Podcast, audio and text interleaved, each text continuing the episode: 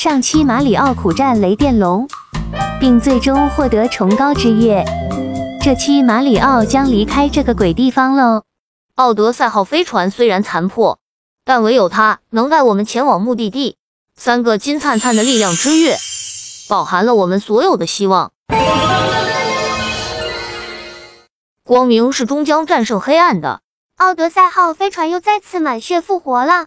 说实话，我讨厌黑暗，却又感谢黑暗给我的历练。听起来咋那么矛盾呢？这就是矛盾的对立与统一。奥德赛号飞船穿越重重迷雾，在朦胧的夜色中，点亮了一盏照路明灯。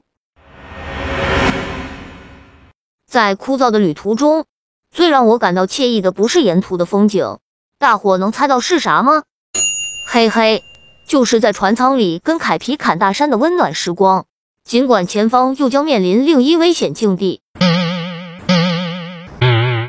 说时迟，那时快，马里奥和帽子凯皮已经到达酷霸王之国。